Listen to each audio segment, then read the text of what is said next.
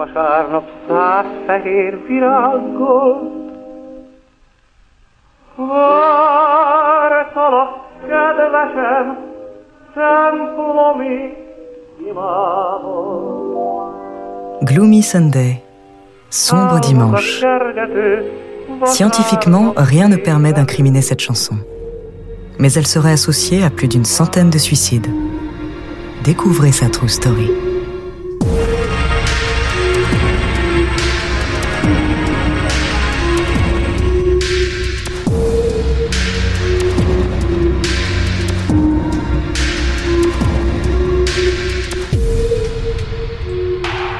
Paris, décembre 1932. Rezzo Serres est hongrois. Son rêve, devenir un auteur-compositeur célèbre. Mais ses créations sont des flops. Les maisons de disques n'en veulent pas. Sa femme, Annie Nadler, le supplie d'arrêter ses fantaisies et de trouver un véritable travail. Mais Rezzo ne veut rien entendre. Il sera un auteur-compositeur célèbre. Il continue à composer, toujours sans succès et sans le sou. Exaspérée, Annie décide de quitter Rezzo. Désormais, il ne reste qu'une seule chose dans sa vie, la musique.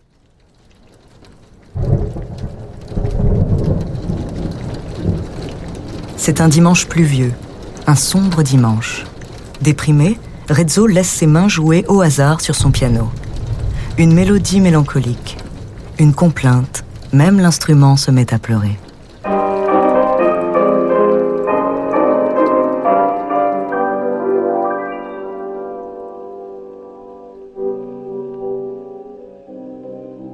Pour la première fois depuis des mois, Rezzo pense qu'il vient de composer un futur classique. Suivant sa lancée, il termine sa composition. Il la nomme Sombre Dimanche. Il l'envoie à des maisons de disques. Jugée trop dépressive, beaucoup refusent de la publier. Finalement, Sombre Dimanche finit par sortir.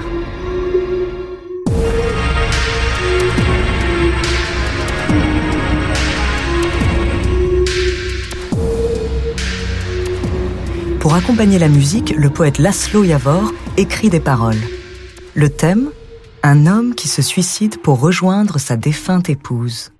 La musique reste peu connue jusqu'en 1935. L'artiste hongrois Pal Kalmar enregistre sa propre version.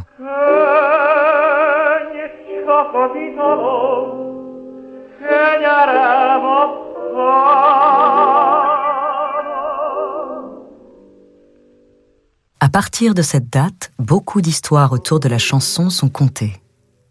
La police hongroise retrouve le corps d'un homme, Joseph Keller. Il s'est suicidé. Sur une note près de son corps est écrit Sombre dimanche. Par la suite, on dit avoir retrouvé des corps dans le Danube serrant dans leurs mains la partition de la chanson. Une femme se pend en laissant derrière elle la partition maudite sur son piano.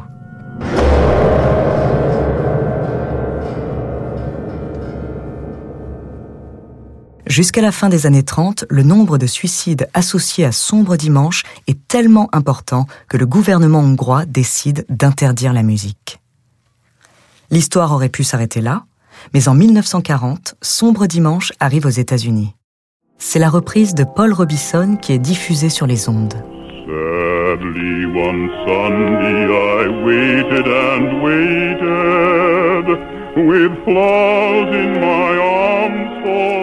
Rebelote, une vague de suicides balaie l'Amérique.